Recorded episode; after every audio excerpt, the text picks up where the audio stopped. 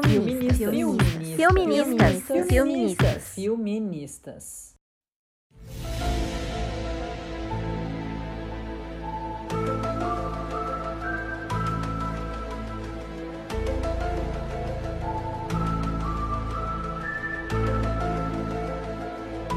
Chegou o momento de você, ouvinte, da turminha do terror, do suspense, ser contemplado.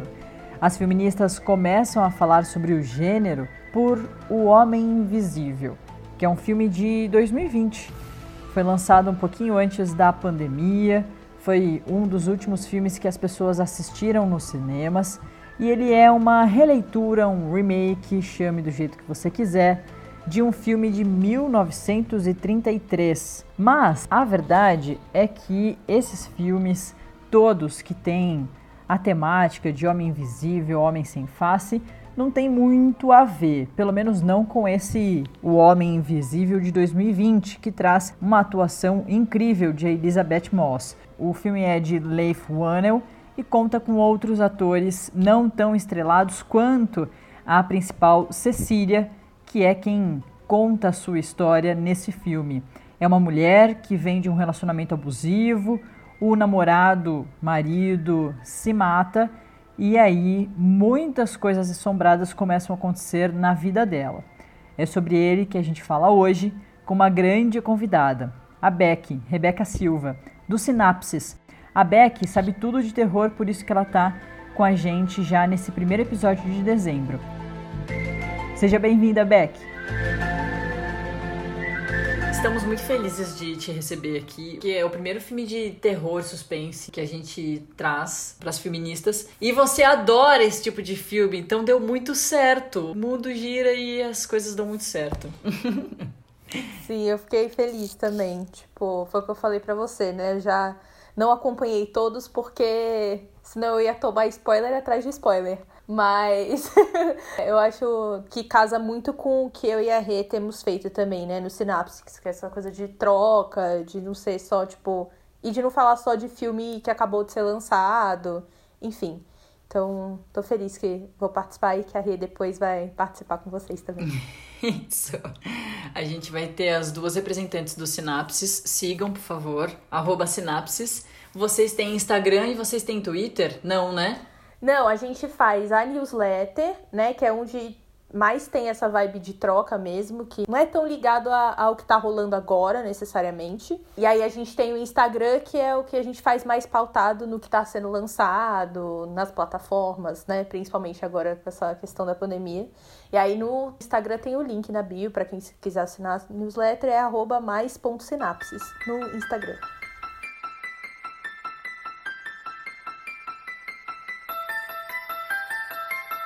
Eu acho que a gente pode começar com a opinião de cada uma sobre o filme, se gostou ou não. Eu assisti o filme agora e eu não assisti o filme, né, o de 1933. Mas eu li um pouco sobre realmente não tem nada a ver com esse de agora, mas ao longo desse tempo todo, quase 100 anos, eu vi que muitos outros filmes, tem umas séries também que falam sobre um homem invisível ou homem sem face. E aí a gente chega nesse filme que realmente traz um homem invisível, como a gente sempre fala, aqui sempre tem spoiler, então é, desculpa contar isso pra você que tá ouvindo.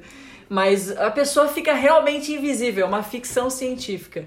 E aí, quando eu achei que ele tinha morrido e depois apareceu esse negócio da ficção, eu senti um ai, acho que eu não tô gostando. Mas aí eu, eu, eu gostei do filme e mais pro final, tá? O final é muito bom, é surpreendente. É surpreendente quando é o irmão, porque também ele é horroroso. Eu vou falar uma coisa polêmica. Merecia morrer. Pronto. E aí, já que já que vai matar, então pronto, matou uma pessoa ruim. E aí depois passa um tempo ela consegue matar a pessoa certa. Então acho que também foi surpreendente. Enfim, o filme me envolveu e eu acabei gostando. Mas eu, eu confesso que durante, assim, eu fiquei meio receosa com esse lance do espírito, depois ele realmente está vivo. Enfim, e com a ficção, eh, eu tenho um pouco de dificuldade com ficções mas eu gostei. Esse é o meu minha opinião final. Eu amei. Inclusive, eu vi no cinema, foi o último filme que eu vi antes de, dessa loucura toda começar. Eu lembro que eu fui assistir num sábado. Aí, segunda-feira, o mundo virou de ponta cabeça e aqui estamos, né, em novembro, nesse mundo caótico, nessa distopia aqui. E eu achei o filme genial um, porque a Elizabeth Moss é, é, absurda, ela carrega esse filme nas costas, ela é absurda, é incrível você ver uma mulher contracenar com o nada e tirar todas aquelas expressões de medo e pavor. Você compra o filme por causa dela. Dois, eu achei incrível dentro do gênero de terror, eu não sou uma grande entendedora do gênero, mas eles atrelarem essa coisa do terror social, sabe? Assim como o Get Out que colocou o Corra, né? Que é um filme de terror, mas tem uma temática racista por trás, eu acho isso muito válido, muito revolucionário, porque o, o, terror, pelo pouco que eu entendo, ele às vezes fica muito defasado, né? As mesmas fórmulas, os mesmos personagens tomando decisões idiotas em momentos que você fala, o que, que você está fazendo, meu amigo? Então, e aí eu acho que foi um filme que me impressionou por conta disso, por trazer essa temática desse homem invisível, que acho que é diferente do que eu li, no, enfim, eu não via as outras versões. Mas tinha aquela coisa do cientista maluco de, descobrindo, ah, agora sou invisível, o que, que eu vou fazer com essa grande invenção, dominar o mundo, hahaha, enfim. É, usar essa coisa do homem invisível com um tema que é tão pertinente e tão falado, que são os relacionamentos abusivos. Então, eu fiquei muito impressionada. Acho que o filme se perde um pouquinho ali, mas pro final, em questão de, da forma que ele vai cozinhando esse medo na gente. Acho que ele meio que perde um pouquinho do encanto, mas ainda assim eu acho um filme maravilhoso. A Beck também fez uma referência parecida com a sua agora há pouco, quando a gente tava conversando. Sim, é, então eu acho que o meu comentário é meio que um resumo das duas, assim, né? eu, eu assisti agora há pouco também o filme é, e eu lembro de ver amigos que, que também acredito que tenha sido o último filme que eles viram no cinema, assim. E eles estavam super é, pregando a palavra do filme, assim, muito, sabe, com muito orgulho e divulgando para todo mundo assistir, mas eu acabei não vendo, só fui ver agora também. É, e de início eu senti a mesma coisa que a Ana, é, de, de tá esperando uma coisa, porque eu fui pro filme sabendo que tinha essa temática, esse subtema de, de relacionamento abusivo, porque foi divulgado, né? E isso me interessou no filme. Então eu, eu fui esperando uma coisa exatamente como Corra e Nós do Jordan Peele. Eu achei que ia ser essa coisa mais de, de uma metáfora. Imaginei, inclusive, que, que eles iam trabalhar mais isso dela realmente ter ficado com sequelas desse relacionamento e dela estar tá imaginando coisas e, e, e que é, seria tratado dessa forma no filme.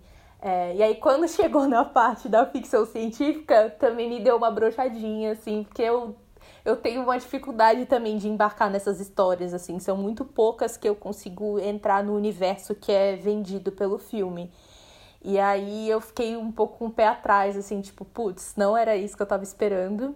Mas, assim, super entrei por causa da Elizabeth Moss também. Eu tava no, tipo, surtando assistindo o filme. Tipo, meu Deus, essa mulher só sofre em todos os papéis que ela faz, coitada. Isso. Então, o único erro da Elizabeth Moss é ser da cientologia, né? Mas deixamos isso para um outro papo. É... Isso. E assim, né, tipo, pra quem acompanha é, The Handmaid's Tale, você já sabe que ela é uma puta atriz, que ela entrega muito. Então, realmente, assim, ela carrega o filme nas costas, ela, né, acredito que foi um chamariz muito grande para pessoal assistir. E aí, depois eu vi a versão de 1933, quando, né, rolou isso de eu participar no podcast, tá, eu fui atrás. É, e realmente é isso do cientista maluco, que eu não sabia que era a história original do filme. E aí, quando eu entendi que, que era realmente isso, tudo casou e fez sentido. E aí eu passei a gostar mais do filme atual do que na primeira assistida. Assim, quando eu entendi de onde vinha a inspiração, aí fez mais sentido. quando ela fica sozinha em casa, que ele bate na filha, na Sydney, e aí ela fica sozinha, e aí ela liga. Quando ela ligou, eu fiquei, não, meu Deus, o que tá acontecendo? Ele é um espírito, como que ele pode ter trazido do mundo dos Sim. mortos o iPhone? aí eu fiquei muito confusa. Mas, ao mesmo tempo, eu também achei muito. É, eu gosto disso.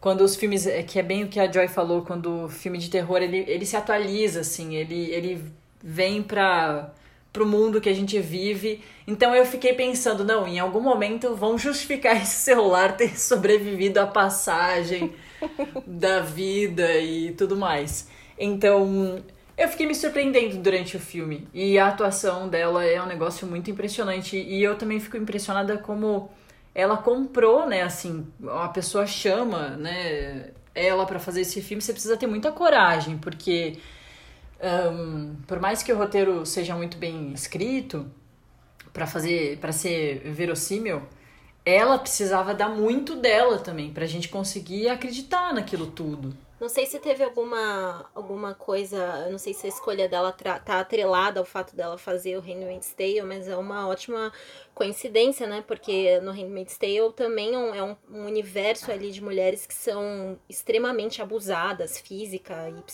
psicologicamente. É, então, talvez a escolha dela para pensando aqui bem, talvez a escolha dela para fazer um, filme com mais uma mulher que sofre abuso talvez fosse arriscado, é, mas eu achei brilhante, brilhante, porque o que ela faz é o que segura o filme, porque é, às vezes eu também tenho dificuldade de comprar certas histórias, né? Quando eu era pequena, eu queria ser invisível, né, pra ver, mas né, com 33 anos a gente sabe que acaba não sendo muito possível ser invisível. então. Então eu acho que a, as, as caras que ela faz, enfim, é, as câmeras que o, que, o, que o filme coloca, é, te, te, fazem comprar aquilo mesmo. Eu, eu vi no cinema e depois revi de madrugada, foi complicado dormir, viu? Foi difícil. eu ia perguntar isso pra Beck, porque a gente tava na faculdade quando lançaram Atividade Paranormal. E eu, eu meio que parei ali nos filmes de terror, porque eu gosto muito só que com quem eu vivo hoje morre de medo. E, e aí, em muitos momentos, a gente assiste coisas juntos e eu acabo não assistindo. Mas a gente falava muito sobre atividade paranormal na faculdade, eu e a Beck. E eu lembro que ela não gostava tanto quanto eu, porque o filme era lento, demora ali para acontecer algumas coisas. E eu acho uhum. que esse filme também traz um pouco disso. Não sei se o terror psicológico desse é, foi maior. Eu queria saber isso de você, que é uma grande especialista em filmes de terror. a, a minha crítica era justamente porque tinha esse caráter de ser found footage, né? Que depois virou um super gênero do terror, assim, dessa coisa de, de uma câmera que foi encontrada e filmou. Uma coisa meio, né? A gente já teve lá em Bruxa de Blair, bem antes, mas é, depois que teve Atividade Paranormal, saiu uma enxurrada de filmes com esse mesmo. É, com essa mesma ideia. É, e aí, para mim, é, é, tinha essa coisa de, de você tá, tá assistindo e nada acontecer. Então, é, eu sentia que era um filme muito pautado em expectativa. E quando rolava, era tipo uma porta batendo. Ou era, tipo, alguém puxando o lençol. Sabe, umas coisas assim, tipo, que eu falava, mas gente, tá, e aí? Eu senti a falta desse movimento no filme. Eu acho que esse filme faz diferente do que, do que fizeram em Atividade Paranormal. Ainda que, que demore um pouco para engrenar e para você realmente entender o que estava acontecendo, é, e que eles usem muito o espaço vazio, né, para criar o, o suspense. Então eles ficam mostrando um espaço que não tem nada para você ficar naquela expectativa de, putz, será que o cara tá ali? Será que vai acontecer alguma coisa? É, que pode até lembrar mesmo atividade paranormal, mas aí eles entregam, né? Acontece alguma coisa de fato e você tem uma atriz muito mais expressiva também. É, então eu acho que eu gosto muito dessa leva nova do terror, assim, de estar tá entregando realmente esses filmes é, com temáticas mais diferentes é, e que levem a reflexão sobre problemas sociais, igual a Joy falou, porque a gente estava acostumado já a ter um terror muito idiota, né? E que as mulheres, na maior parte das vezes, eram as histéricas ou as burras. É, e só a mocinha virgem pura que sobrevivia até o final e toda uma questão moralista escrota.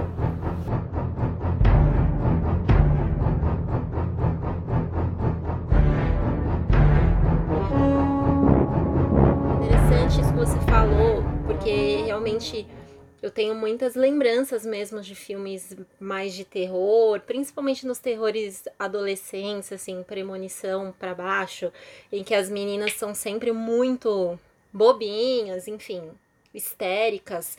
Mas eu acho que nesse filme é interessante porque é, a Cecília ela passa por um relacionamento abusivo e o filme inteiro se trata das pessoas acharem que ela está ficando doida ou ficando histérica. É, ela não tem como provar a palavra dela. Porque como que você vai provar que tem um homem invisível correndo atrás de você? Mais fácil as pessoas, por mais que elas acreditem em você, e por mais que elas, que elas gostem de você, no caso, é, fica difícil acreditar. Então, é, eu acho que essa coisa da mulher histérica, ela aparece muito aqui. É, e eu acho que muito de uma forma contemporânea e real, porque é, é óbvio que a Cecília ela tinha um, um ex-marido invisível, mas as mulheres da vida real que têm maridos de carne e osso são muitas maridos, namorados, enfim, é, são muitas vezes vistas também como histéricas, porque elas não têm como provar ali né, o que se passa. Como é que eu vou provar para você que o que está acontecendo aqui dentro de quatro paredes realmente está me machucando, realmente é um abuso? É, muitas pessoas tendem a achar que é histeria. Com certeza. Eu acho que é o trunfo do filme, assim, é, é, trazer um pouco disso que já é um clichê no terror, que é um gênero cheio de clichês, né?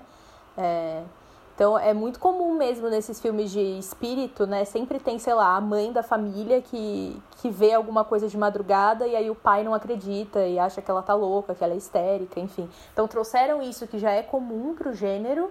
É... E tem esse link com os relacionamentos abusivos mesmo, né? Da mulher não ser. Acre... Não, não, não, ninguém acredita nessa mulher que ela realmente sofre um abuso, é... ou que.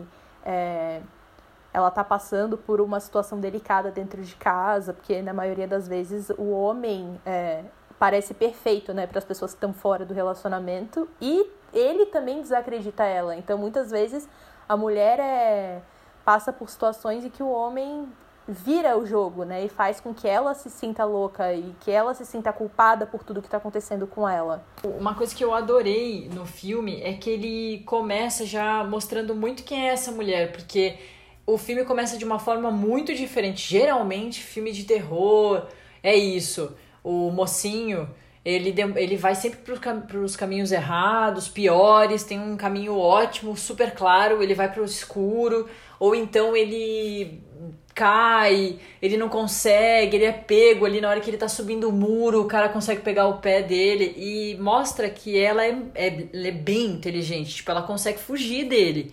E aí depois que mostra, enfim, vai mostrando todo toda essa forma dele é, prender ela e tem um tem a, o momento que você acha que ele mesmo morto consegue é, prejudicar a vida dela e deixar ela completamente louca sem saber se aquilo tá acontecendo, se não tá.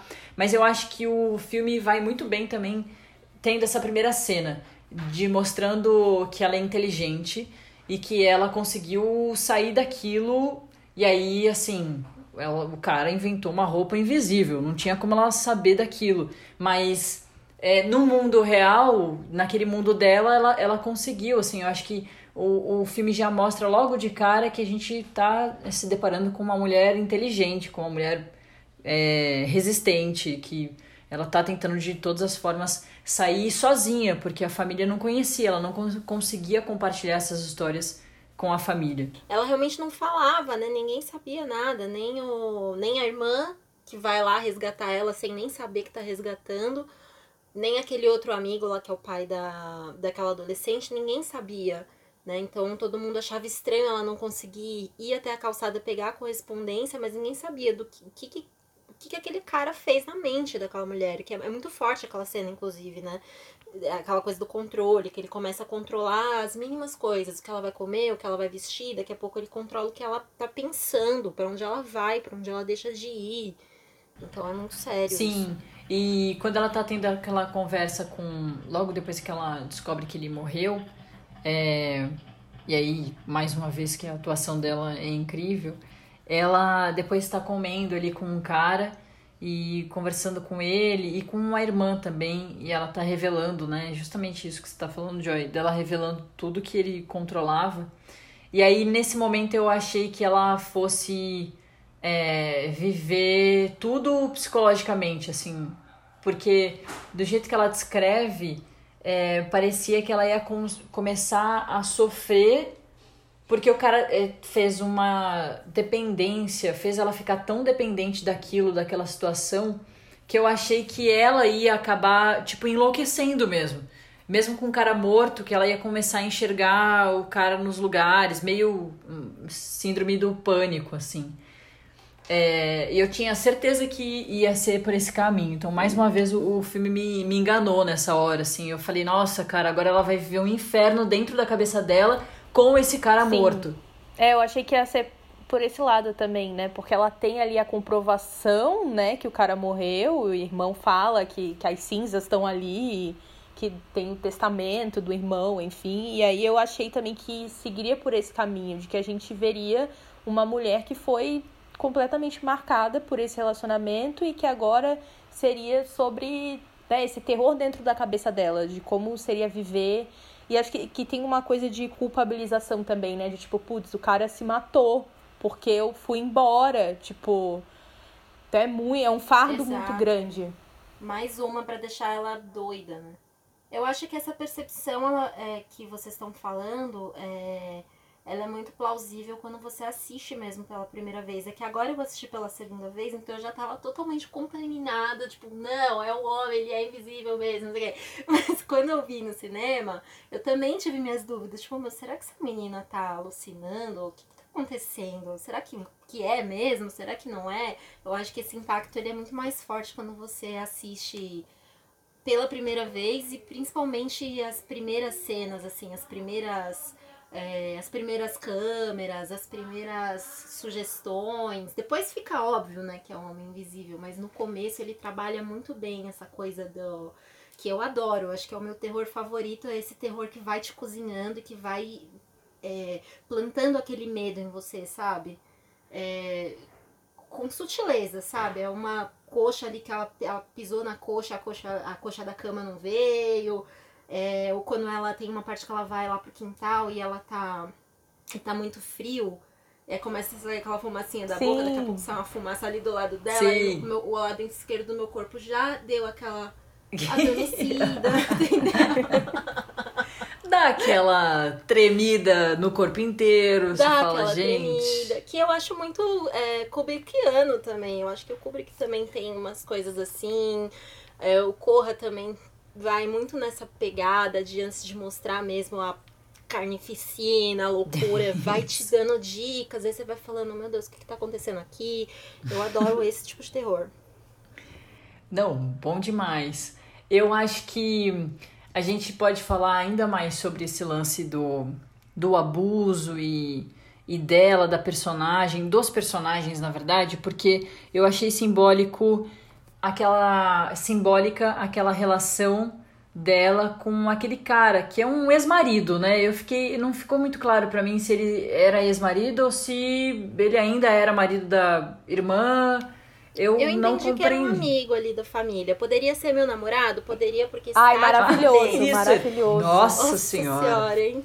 Tá de parabéns, mas eu entendi que ele era um amigo. É, então no início eu fiquei com é. essa dúvida também. Eu tinha achado que era que a menina era filha da irmã também, e aí que eles eram uhum. é, divorciados, sei lá. Mas depois, com o passar do filme, eu, eu, comecei a achar que era, sei lá, um amigo da família mesmo, e, e que decidiu acolher ela nesse momento, porque a irmã não era presente, né? Então eu acho que não era realmente filha dela e eles não eram tão próximos. Ele era mais próximo da Cecília mesmo. O que eu ia comentar é que eu acho que é simbólico escolherem um, um homem para ela ter procurado e para ela conviver ali, porque o cara é muito atencioso, ele gosta muito dela, ele ouve ali até um momento, até uma distância ali em relação ao que ela tá contando, aí ela começa a falar que o cara existe mesmo, que o cara não morreu, e ele começa a desacreditar.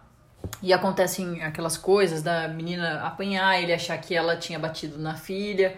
Mas eu acho muito curioso colocar em um homem. Eu acho que é simbólico nesse sentido que a gente estava falando, que a mulher é sempre, né, a louca, é sempre desacreditada. E aí não colocaram a irmã. Ela poderia, de repente, ter ido atrás da irmã, mas colocaram um cara, assim. Eu, eu, eu achei curioso. É, também refletir sobre isso, assim, sobre essa escolha. Porque são escolhas, as pessoas, os diretores, os roteiristas podem escolher o que eles quiserem. E eles escolheram justamente um cara com uma filha é, que tivesse uma relação com ela para ser esse porto seguro dela. Porque é, Cara, eu nunca vou a médicos homens, eu faço análise com uma mulher, porque eu tenho uma dificuldade muito grande. Eu tenho vários amigos homens e eu adoro ali compartilhar as minhas histórias, ouvir as histórias deles, mas eu sinto que tem um ponto ali da relação do homem e da mulher que eu não consigo avançar tanto.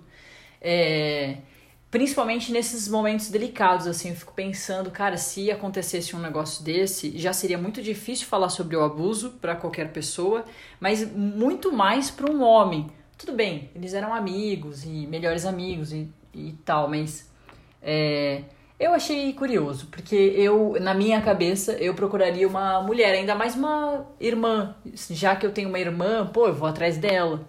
Não sei o que vocês pensaram sobre isso, ou se vocês não pensaram, tô pensando agora.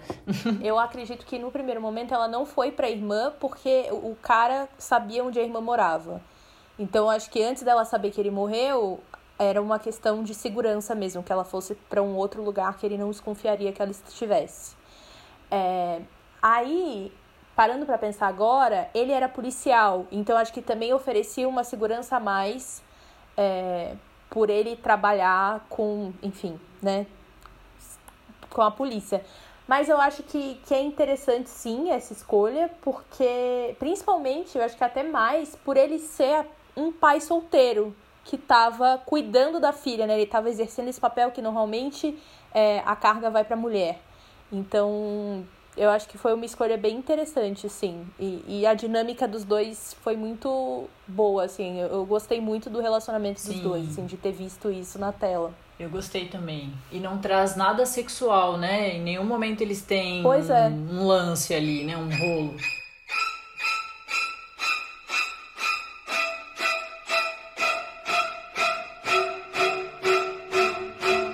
Falando nele ainda, porque eu acho que é um personagem bem é, curioso.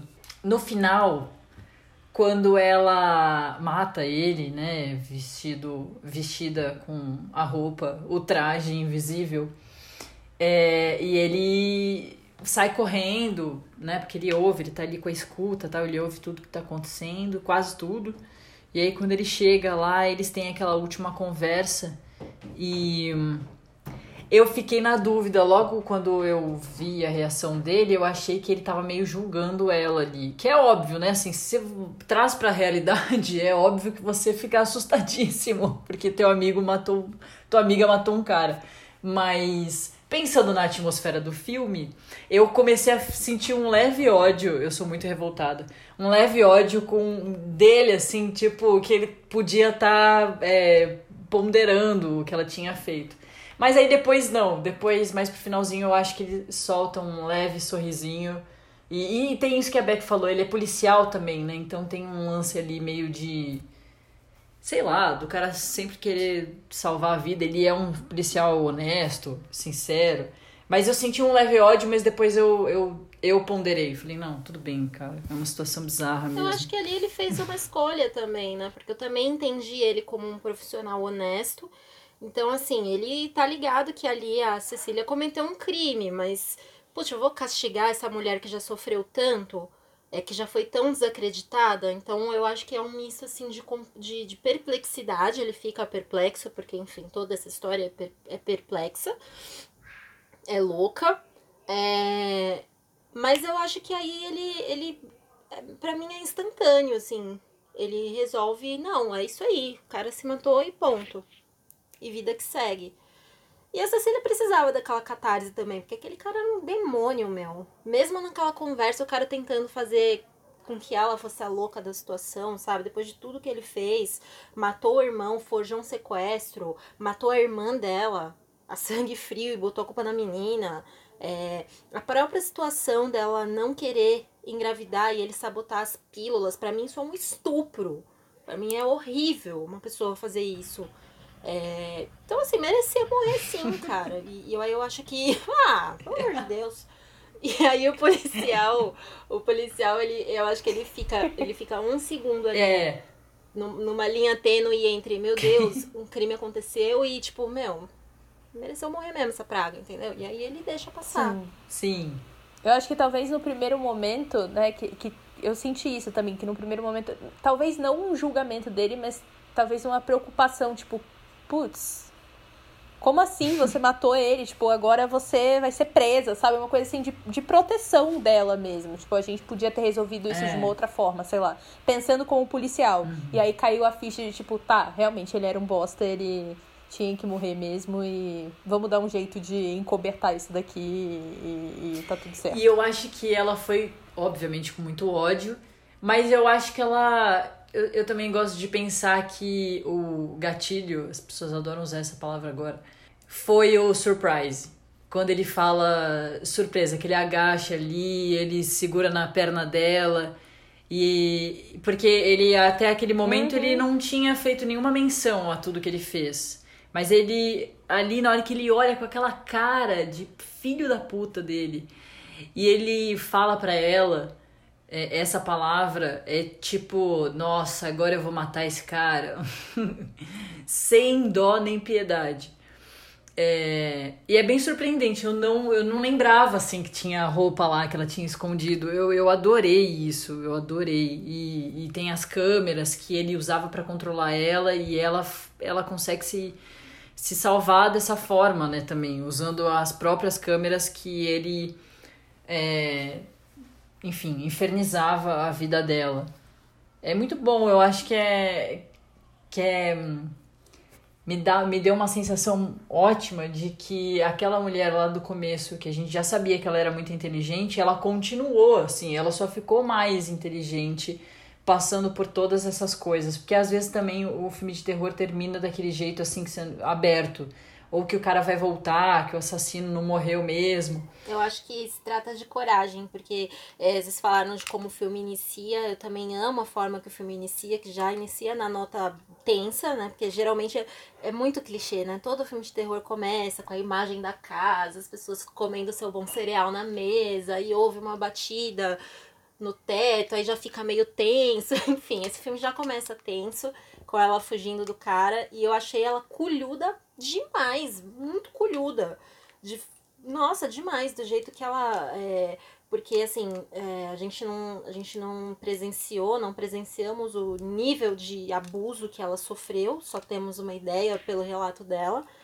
Mas é, eu fico imaginando mulheres na vida real, como deve ser difícil, cara, você sair de uma situação dessas, em que você é totalmente controlada, abusada, desacreditada, enfim, e reduzida a, a nada. Então eu acho ela culhudíssima, e aí depois, assim, conforme vai passando o filme, ela vai sendo aterrorizada e vai acontecendo tudo que acontece, ela quase se apaga, e aí quando acontece isso, que ela mata esse desgraçado nessa catarse, que eu, olha, palmas pra ela, foi maravilhoso. Que morte, que morte. e aí quando ela sai andando de cabeça erguida, é uma retomada de uma coragem, É. eu acho muito foda. E ela respira, né? Ela dá aquela suspirada, assim. Exato. Isso é muito E bom. eu espero que toda mulher que passa por isso, obviamente, né? Não dá pra sair matando todos os abusadores. Não é recomendável. Crianças não façam isso. Mas é. Putz, eu gostaria que todo mundo que passasse por isso, sabe, encontrasse esse momento de poder andar com a cabeça erguida e sem medo.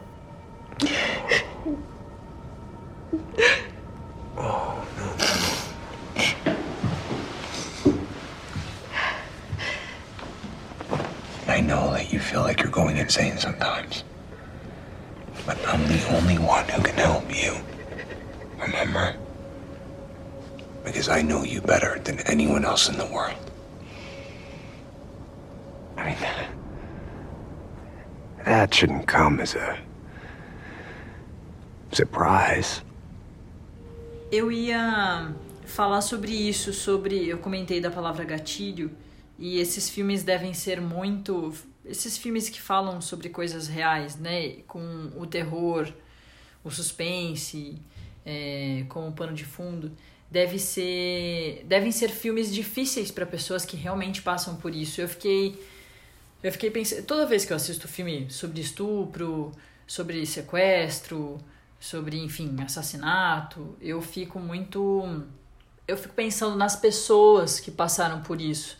E não deve ser um filme fácil de ser assistido se você sofreu abuso se você sofre, porque o filme ele traz metáforas também, né? Traz aí essa ficção do cara invisível, mas uma mulher que passou por isso pode muito é, conviver com essa com esse abuso invisível, né? Do abuso psicológico que fica depois, mesmo que ela vá embora do país ou que ela consiga se separar e consegue, sei lá, na justiça que o cara fique longe dela. É... Esse terror continua presente, né? De forma invisível, mesmo que ela não encontre com essa pessoa mais. Então, acho que o, o filme funciona muito como uma metáfora, mas que deve ser bem complicado para pessoas que passam por essa situação. É, não, eu ia falar justamente dessa questão do, do invisível, porque eu acho que, com certeza, para quem passou por isso, deve ser é, delicado assistir. É, mas eu acho importante a forma que, que trouxeram no filme, que de certa forma é até sutil, assim, porque a gente não vê né, ela sendo agredida, ela sendo. Porque a gente não acompanha o antes, a gente começa a acompanhar a história a partir do momento que ela se liberta dele e que ela consegue escapar lá da. que era tipo uma fortaleza, né? Aquela mansão deles. É, então a gente já acompanha ela se libertando e como ela sofre no pós, com, essa, com esse, né, esses fantasmas dele em volta dela. E eu sinto que a gente, é, enquanto sociedade, é muito assim que a gente convive também com as pessoas, né? A gente ouve os relatos delas é, mas a gente não vê uma mulher na nossa frente, muito difícil, né? Que a gente veja, sei lá, uma amiga sendo realmente agredida, sendo xingada, sendo controlada.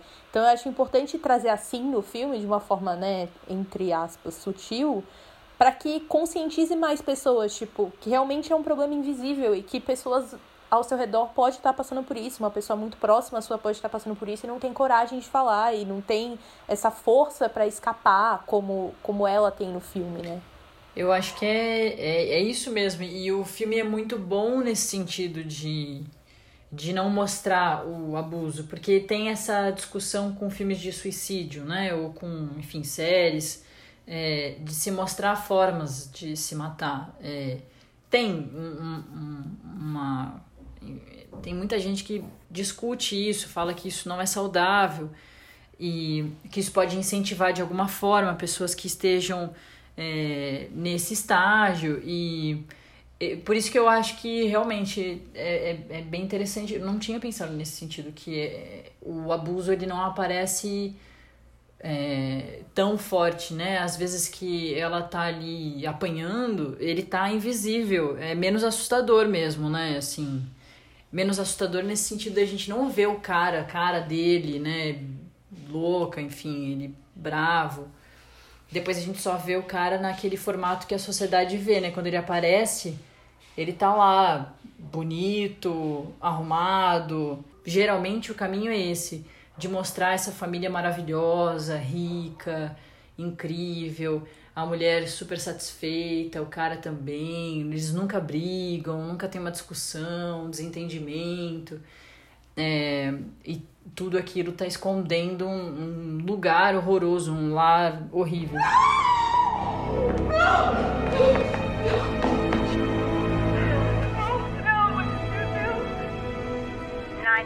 What is your emergency?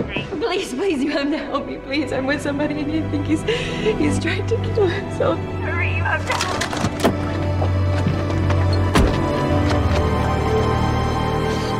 You have to hurry, please.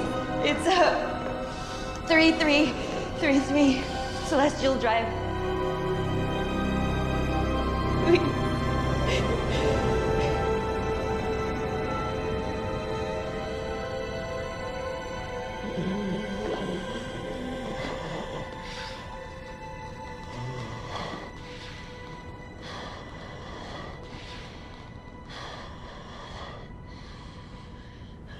surprise.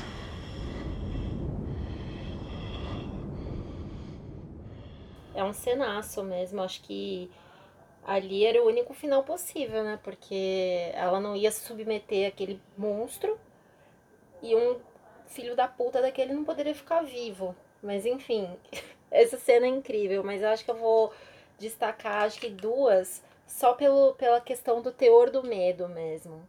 Que foram duas cenas que me assustaram muito, porque eu sou a, a melhor espectadora de filmes de terror pra ir ao cinema e fazer os meus amigos passar vergonha porque eu grito, porque eu dou solavanco, enfim. E eu dei.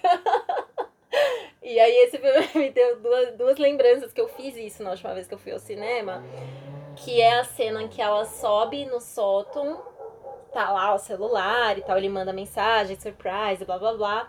Aí ela, ela vai indo assim lá para aquela saída e ela pega o balde de tinta e taca no cara. Aquela hora eu dei um grito. Foi maravilhoso. Meu amigo que tava comigo, William, enfim, fiz passar vergonha. E aí a outra cena que me surpreendeu também, que me pegou totalmente de, de surpresa, foi a hora que ele mata a irmã. Porque foi muito. Meu, você, você tá ali concentrada naquelas irmãs tentando fazer a tentando fazer as pazes e de repente você vê a faca ali suspensa você fala, que porra que é essa? E quando viu, a mulher já morreu. Aquela cena e a cara da Elizabeth Moss de, de que, que tá acontecendo? Aquilo é genial. Assim, se ela fosse uma atriz mediana, fosse uma atriz ruim, não ia, não ia ter esse impacto. Não ia. É isso, o filme é dela. Essa mulher é incrível. Rapidinho, um segundo acontece, aí só mostra a mulher do lado dando. Quê? Dá um puta grito. Não, e pra mim também, eu acho que essa cena do restaurante foi uma das que mais me chocou, porque eu não tava esperando aquilo acontecer. Tipo, por mais que a gente já tivesse, né, tendo aquela antecipação de que o cara tava sempre por perto dela e tal, eu tava muito envolvida, tipo, na reconciliação das duas e tal. E aí, do nada, nossa, é assim, acho que foi a cena que eu mais senti raiva do filme, porque eu tava esperando muito esse momento entre as irmãs. Ela precisava muito disso, né? Porque ela tava se sentindo muito sozinha nesse momento do filme, assim. É... Mas acho que a minha cena favorita mesmo é aquela, aquela luta com ele na cozinha, que é. Meu Deus do céu, aquilo em, em questão técnica, assim. Até saiu, né, o vídeo do, do backstage, de, de como que eles fizeram para gravar. E, e, de novo, assim, a entrega da Elizabeth Moss é, é surreal, assim, para quem para quem vê Handmaid's Tale é, é, é, até um personagem parecido, né? Mas é muito bom ver ela sendo de novo uma mulher muito poderosa, muito corajosa e muito fria para conseguir planejar a forma dela conquistar o que ela quer, né? Que é liberdade nos dois casos. Agora, conta pra gente como foi feita essa cena. É, conta pra gente como foi feita. Tipo, rolou um CGI ali pra tirar a pessoa digitalmente? Ou ela tava o tempo todo contracenando com nada nessa cena que ela apanha? Ela tava. Ela tinha uma pessoa vestida de, de croma. Ah. É, e ela tava com cabos e tal. Então, assim, foi uma luta corporal mesmo, de coreografia, né? Com, com essa pessoa que tava vestida pra, pra depois tirarem digitalmente. Mas tudo, né, nessa cena, é, as feições dela, o jeito que. que, que porque na, no original eu já achei até muito bem feito para ser de 1933. O jeito que, que apagaram o corpo do, do ator. Mas hoje em dia a gente tem cada vez mais possibilidades, né? Nossa, mesmo? muito. Eu, eu achei também isso, que os efeitos do filme são muito bons, porque se fossem toscos, também a gente não ia ficar acreditando tanto, né? Ah, sim. Porque é isso, o cara não é um espírito, o cara é, ele tá ali, então tinha que ser muito perfeito, né? Como se fosse um ser humano mesmo, vestido com uma roupa que é, deixa ele invisível. Então, no momento que você começa a, a entender que é ele mesmo, a, o filme fica assim, é, se você embarca, é perfeito, é muito, é, os efeitos são muito bons. Eu queria fazer um último comentário sobre essa cena também que a Joy trouxe do restaurante, porque me veio a outra cena dela com a menina, quando a menina leva o tapa. E, e aí me veio que o cara, ele, ele, ele não aceitava muito bem as relações da, dela com mulheres, né? Assim, é, ele mata a irmã e quando elas estão se reconciliando, aquela hora que ele dá o tapa, que é também muito surpreendente, né? Você tá ali, ai, que cena fofinha, elas vão fazer cupcake e vão passar a noite de pijama e vai ficar tudo bem. E aí ele dá um tapa na cara da menina, do nada.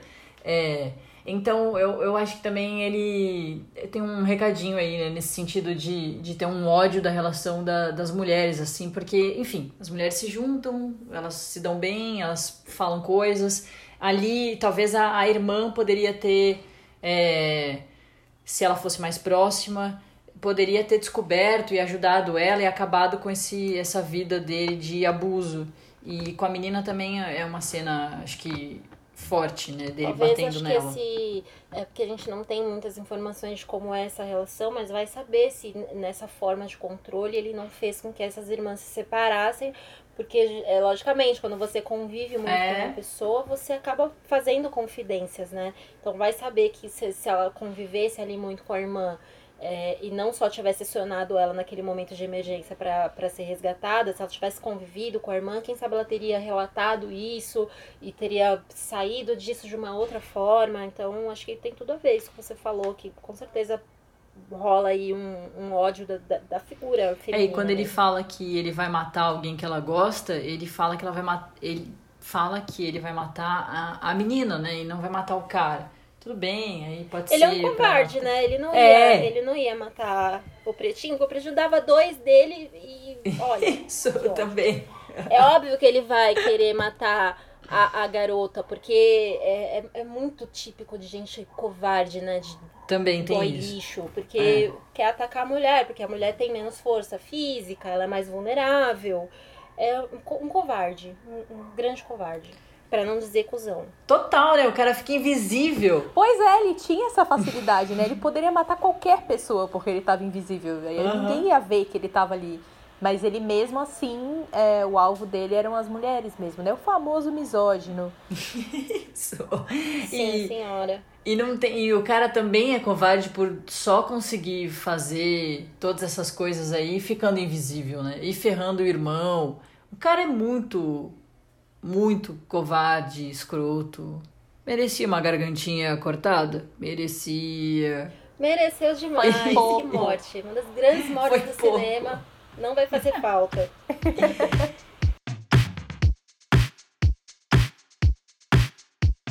No episódio de hoje também fizemos homenagens às trilhas sonoras icônicas que dão um corpo aos filmes e séries de terror e suspense.